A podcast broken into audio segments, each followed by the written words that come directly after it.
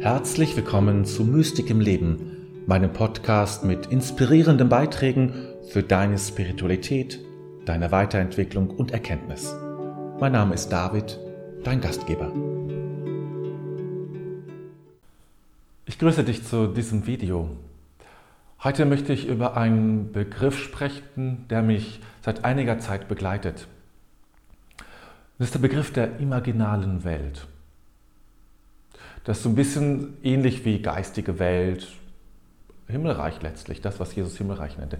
Dieser Begriff imaginale Welt kommt von einem französischen Religionswissenschaftler, der sich mit Sophismus, also mit der mystischen Seite des Islam beschäftigt hat. Und dort festgestellt hat, dass im, im Sophismus eben sehr stark auf diese ähm, imaginale Welt, mundus imaginalis nannte er es auf Latein, imaginale Welt, eben das darauf beziehen, sich beziehen, dass es darum sehr oft geht oder vielleicht sogar meistens geht. Was ist diese imaginale Welt? Man könnte jetzt meinen, imaginale Welt, okay, das ist etwas, ja, was ich imaginiere, dass ich eine Imagination, eine Vorstellung, eine Fantasie. Ich stelle es mir einfach vor, weil es so schön wäre, wenn es so ist. Nein, das ist es nicht, darum geht es nicht. Es ist nichts, was ich mir fantasiere. Ja? Es ist im Kern nichts Bildliches. Aber es zeigt sich in dieser Welt durch Bilder, durch Symbole, nichts anderes als Bilder, ja, durch äh, Symbole, durch Muster, zeigt sich diese imaginale Welt in dieser Welt und ragt, ragt sozusagen und reicht in diese Welt hinein. Die imaginale Welt oder in dieser imaginalen Welt, damit sehe ich nichts anderes als andere sehen. Aber das, was, was es gibt, das sehe ich anders. Das ist der Unterschied, ja? Ich sehe nichts anderes, sondern nur das, was es gibt, sehe ich anders. Weil ich eben diesen Zugang habe zu dieser imaginalen Welt. Und das ist genau das, was Jesus Himmelreich nannte. Ein anderer Begriff dafür. Ob man es so oder so nennt, spielt letztlich keine Rolle. Ich bleibe jetzt bei dem Begriff dieser imaginalen Welt. Und mir geht es, das habe ich so in den letzten Wochen so gemerkt, wie sehr es mir darum geht, genau diesen Kontakt für mich, aber auch für dich herzustellen, dir zu helfen, dich zu unterstützen und selbst auf diesem Weg weiterzugehen, diese imaginale Welt ja, kennenzulernen und damit zu arbeiten, in meinem Leben zu arbeiten. Und dass ich darin den tieferen Sinn eigentlich sehe für, für das Leben.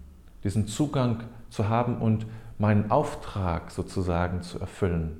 Und das ist der Auftrag, diesen Zugang zu haben und damit zu arbeiten, aktiv zu arbeiten. Es geht nicht um Gespenster sehen, ja, dass irgendwo irgendwelche kleinen ähm, Engelchen rumlaufen oder so. Das geht es nicht. Geht, es kann auch um Engel gehen, aber natürlich jenseits dieser Bilder. In dieser Welt können wir nur in Bildern denken und beschreiben. Die Welt selber, diese imaginäre Welt, ist bilderfrei. Aber sie bedient sich, um es nochmal zu sagen, sie bedient sich der Bilder. Und in dieser, in dieser Zusammenarbeit mit dieser imaginalen Welt und, und der Welt, in der wir leben, ja, da geht es immer um Austauschprozesse. Es ist nicht nur so, dass wir etwas bekommen und bekommen, so, so wie so ein Gnadenstrom, das ist natürlich auch da. Aber es ist auch etwas, dass wir etwas geben.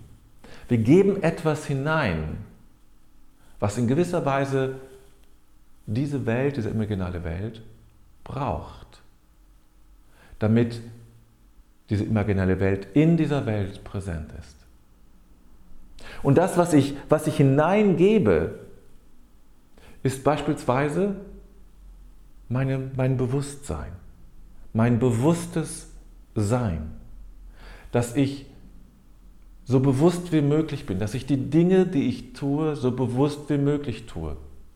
Dass ich ein freies Bewusstsein habe, dass ich nicht immer nur fokussiert auf das Nächste und schaut, ah ja, das ist jetzt dran und das muss ich jetzt machen, ah, und das muss ich auch noch, daran muss ich jetzt noch denken, sondern auch bei der Meditation, ja, kann das ja durchaus passieren, sondern dass ich offen bin, dass ich ein Bewusstsein einübe, dass ich nicht auf etwas konzentriert, das frei ist.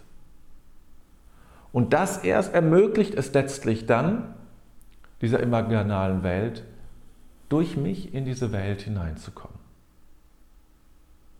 Das gibt dann diese Kraft und diese Energie, die man auch spüren kann bei der Meditation.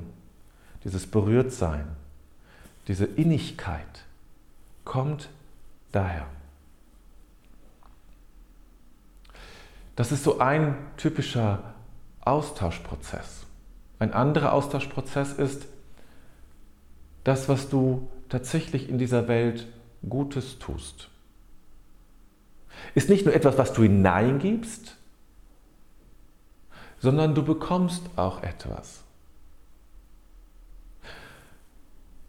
Denn Gute, das, das Gute, das Gute, das du tust, ist eine Energie. Ja? Und du wächst diese Energie, du bekommst diese Energie, indem du es tust. Das fand ich eine ganz wichtige Feststellung, dass das Gute tun nicht nur irgendwie eine moralische Forderung ist, das tut man, das sei, ein freundlicher Mensch, sei nett, das tut man einfach, ja. Das gehört, ist einfach menschlich, das macht man. Ja, das ist ja auch nicht falsch, aber im Kern sind solche Werte, und das geht ja letztlich um Werte, solche Werte Kraftpunkte oder Energieströme. Das Gute ist ein Energiestrom. Und indem ich das Gute tue, kommt mir diese Energie ja, zugute, in mich hinein. Und dann passiert Folgendes, dass ich sage, boah, ich habe was richtig Gutes gemacht, ich bin ein toller Kerl, ich habe jemandem einen Euro gegeben. Wow, super, klasse. Und fühle mich so richtig toll dann vergeht diese Energie wieder. Also sie ist sozusagen aufgebraucht, wenn man so will. Sie ist aufgebraucht. Ich kann mich, wenn ich jemanden was Gutes richtig toll fühle, darüber stehend. Ich gebe etwas, ich bin oben und gebe dir unten etwas. Dann ist diese Energie aufgebraucht. Du hast sie und schon ist sie wieder weg. Du fühlst da diese Freude, so einen Stolz, aber diese spirituelle Energie, das ist letztlich eine spirituelle Energie, die ist schon wieder weg. Du kannst diese Energie dann nur halten, wenn du dich nicht über den anderen stellst. Wenn du es nicht hinausposaunst, das heißt nicht, dass man nicht darüber sprechen darf, aber hinausposaunen, um dich größer zu machen, stärker zu machen, schon ist die Energie wieder weg. Die Energie lebt im Grunde von einer Form der der Verborgenheit, indem du sie spürst und wahrnimmst. Punkt. Und das war's. Dann ist die Energie in dir und du hast, sie bleibt bei dir. Wenn du sie für dich nutzt, indem du sie sozusagen für dein Ego nutzt, ist sie wieder weg. Das ist das, was Jesus sagte, ja. Dass wir, beim Fasten sagt er es, mach es, in, geh, geh in dein Kämmerlein, dort bete und faste. Das ist das. Ja? Oder an anderer Stelle sagte er, da ging es auch um solche, um das Gute tun, dass jemand schon seinen, seinen Lohn dafür hatte. Du hast deinen Lohn schon dafür, wenn du sozusagen dich dafür äh, groß machst und dir auf die Schultern klopfst und denkst, was bin ich für ein toller Typ, weil ich Gutes tue. Schon hast du deinen Lohn erreicht. Es geht dir nicht um Lohn und Belohnung, sondern es ist ein anderes Wort für diese Energie, die dir zur Verfügung steht. Nimm das wahr, was du spürst. Und transformiere es nicht in Ego, transformiere es nicht in ähm, ich bin besser, ich bin fantastisch, ich bin größer, ich, hm, sondern nimm es als Energie, als pure Energie wahr. Punkt. Nimm es nur als Energie wahr. Da ist diese Energie des Guten, die mich geleitet hat, etwas zu tun. Ein anderer Aspekt, das Gebet. Noch so ein Austausch zwischen dieser imaginalen Welt und dir und unserer Welt. Ja? Gebet ist genau das, in, diesem, in dieser Öffnung zu stehen, in dieser Begegnung zu stehen, natürlich mit Gott, der natürlich in dieser imaginalen Welt und darüber hinaus west, um es mal so zu sagen. Aber Gebet ist diese Öffnung dieser Öffnung zu dieser imaginalen Welt, dieses Vertrautwerden damit, dieses sich hinwenden und sich öffnen dafür. Ja, das ist im tiefsten Kern für mich Gebet. Ich öffne mich für diese imaginalen Welt, für diese Bewegungen. Und diese imaginale Welt ist freier als unsere, als unsere Welt. Unsere Welt ist viel dichter, kompakter, materieller. Das ist keine materielle Welt. Es ist auch kein Raum, wo ich sage, ja, da kann ich hingehen. Es ist eher wie ein Feld. Ich mag ja diesen Begriff Feld, ja, wie ein Kraftfeld, das in diese Welt hineinragt, aber darüber hinausgeht und nicht nur eine Fantasie ist, etwas Subjektives, es ist etwas zutiefst Objektives. Jede Religion spricht genau über diese Welt in sehr unterschiedlichen Begriffen, unterschiedlich explizit, aber spricht von dieser Welt. Und wenn wir lernen, darüber auch zu sprechen und damit vertraut werden, uns öffnen innerlich, unser Sensorium, unser Wahrnehmungssensorium stärken und schärfen dafür, ja, dann können wir in dieser Welt viel Gutes tun. Und zwar unabhängig davon, ob ich reich bin oder nicht oder ob ich einflussreich bin. In der Verborgenheit geschieht oft das Eigentliche. Und das ist für mich, ich mag diesen Begriff der Verborgenheit sehr, ein ganz wichtiger Aspekt. Du kannst, selbst wenn du nichts Großes vollbringen kannst, warum auch immer, weil du beschäftigt bist, weil vieles an dir nagt, kannst du für diese Welt unvorstellbar kostbar sein. Und ähm, das finde ich zutiefst tröstlich und unterstützend. Ja, soweit mal so ein erster Angang über diese imaginale Welt. Ich werde da sicher noch mehr darüber sprechen, weil es mich sehr bewegt und weil ich zutiefst in mir spüre, das stimmt.